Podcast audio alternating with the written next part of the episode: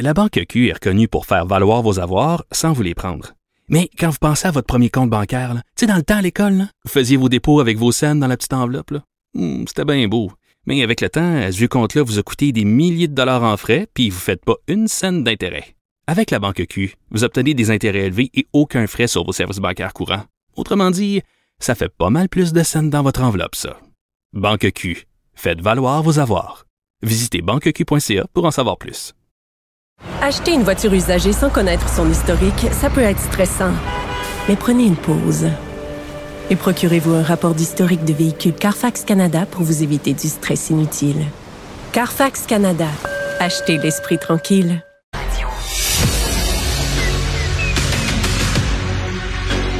Emmanuel Latraverse. J'ai pas de problème philosophique avec ça. Mario Dumont. Est-ce que je peux me permettre une autre réflexion? La rencontre. Ça passe comme une lettre à la poste. Il se retrouve à enfoncer des portes ouvertes. là. La rencontre Latraverse. Dumont. Emmanuel va nous joindre dans quelques secondes parce que Mario, on en parlait de la guerre économique contre la Russie. On voit la guerre avec les bombes en Ukraine, mais euh, il y a une guerre économique comme on aura rarement vu et à chaque jour arrive sa nouvelle bataille, sa nouvelle déclaration de guerre. Mais ça a l'air qu'il faut pas la nommer comme ça, Emmanuel. Ah, le mot guerre économique, euh, même si c'est ça, faut pas utiliser l'expression. Mais non. Mais non, parce que guerre économique, euh, le ministre français de l'économie a dit qu'ils étaient en guerre économique et qu'ils allaient anéantir la Russie. Mettons que ça a, ça a donné des beaux arguments à Poutine pour se poser en victime, mais c'était tellement savoureux le silence de Mme Freeland. Mais dans les faits, on peut. euh, c'est normal qu'elle se un devoir de réserve sur ce genre de conclusion-là. Son rôle, c'est pas d'alimenter euh, la tension, mais dans les faits, c'est ce que fait l'Occident. Là, on s'entend. Là, là c'est rendu qu'on bannit les compagnies aériennes russes du système de réservation mondial. Je veux dire, c'est comme si à chaque matin qu'il y a une nouvelle sanction, ça fait pas partie d'un plan euh, euh, articulé euh, de longue date qu'on va en annoncer une par jour. C'est qu'ils ont eu une nouvelle idée de comment punir la Russie, tu sais.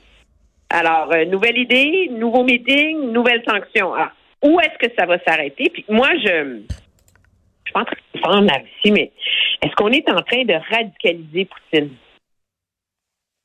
Par ça? Je pense qu'il faut, la- il faut oser se la poser, cette question-là. Ah, mais euh, parce qu'il est tard pour cela. Tu sais, je veux dire, il, il s'est radicalisé, il pose des gestes radicaux. Là, on est à l'étape de. On est à l'étape de séries, oui. C'est triste à dire, mais si on est. On, Mais- on- est passé l'étape de, de, de se demander est-ce que psychologiquement il va bien réagir à nos mesures. On est à l'étape de dire là, euh, faut que ça fasse mal. C'est triste, mais c'est ça. Là.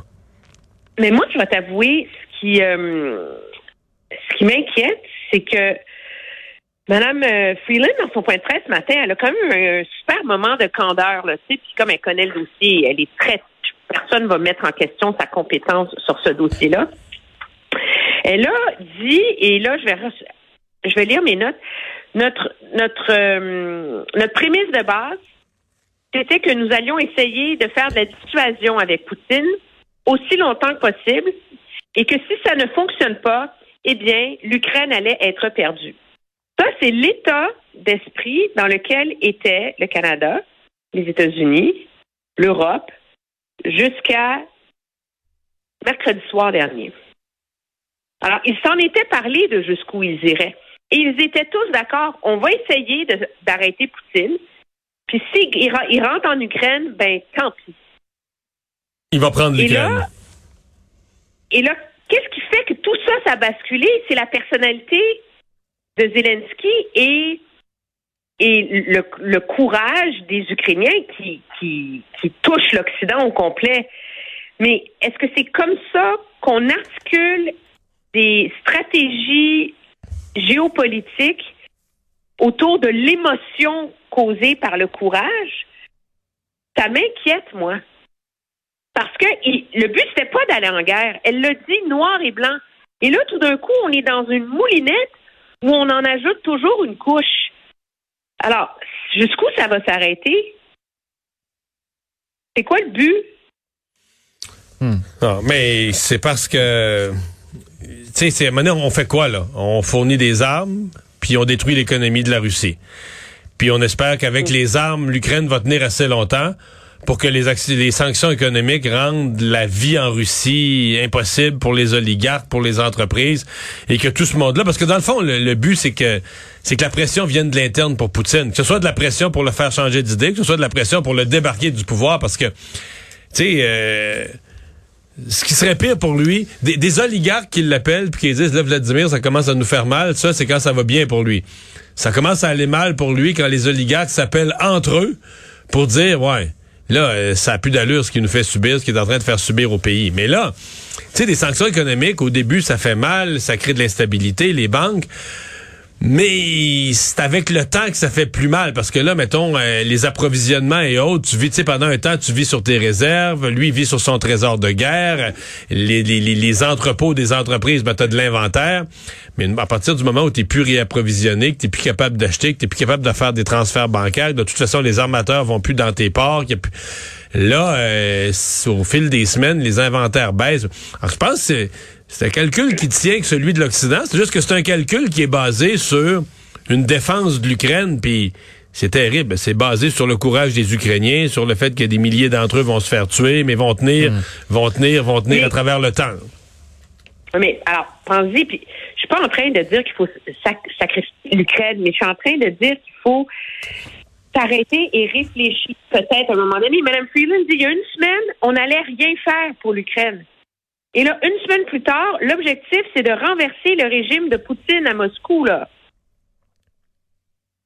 Mais tout ça Ouais. basé sur le courage des. Dans le fond, ce que tu nous dis, c'est tout ça est basé sur le courage des Ukrainiens qui a donné, qui ont donné du courage à l'Occident de Ouais. dire ben là, Qui a fait un réveil Oui, qui était peut-être nécessaire. Je veux dire, OK, mais si tu fais ça, on, f- on fait quoi si Poutine utilise euh, l'arme atomique à l'intérieur de, de l'Ukraine? Est-ce que l'OTAN est prêt à se battre? Je veux dire, c'est comme si...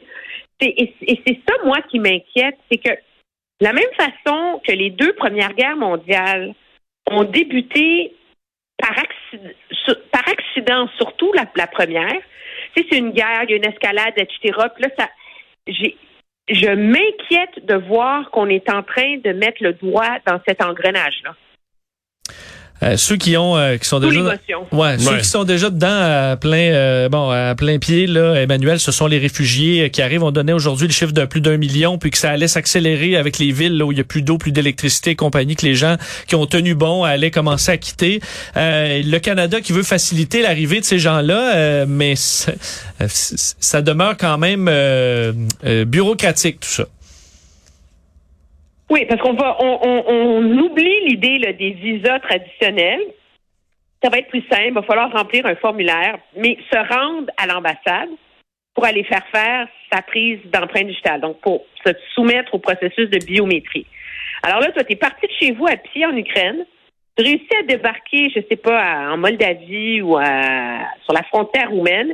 Puis là, on te dit, ben là, tu vas te trouver un autobus, tu vas rentrer à l'ambassade au Canada. Dans deux semaines, on va ouvrir les portes parce qu'on n'est pas prêt.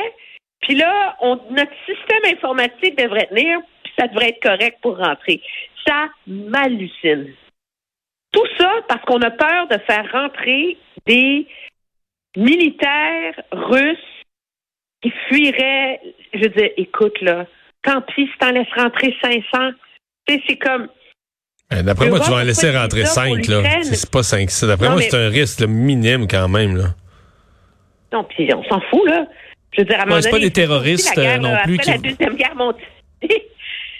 Mais l'Europe n'a pas de visa pour, pour l'Ukraine. Puis l'argument, c'est que ça serait compliqué en termes de technologie de l'information. Ça serait compagnie pour les, ça serait compliqué pour les compagnies aériennes. Puis, écoute, ça, ça m'hallucine. De voir que, tu au ministère des Finances, ils sont capables d'être tellement créatifs, là, tu sais, ils s'inventent à chaque nuit des nouvelles façons de punir la Russie. Au ministère de l'Immigration, on est là. OK, dans les programmes qu'on a, celui qui a la moins de paperasse, c'est lui. Fait qu'on a une crise humanitaire incroyable. Un million de réfugiés en un mois, en une semaine.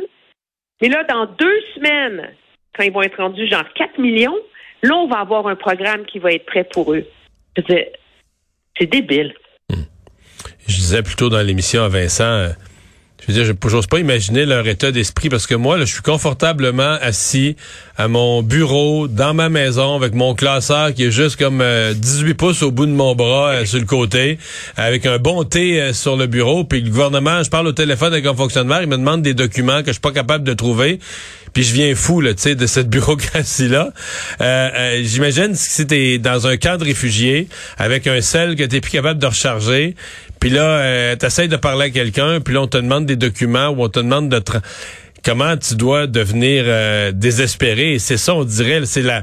Que c'est difficile pour les fonctionnaires dans leur bureau de se mettre dans la situation des gens euh, auxquels ils s'adressent. merci Emmanuel, à demain. Très bien, au revoir.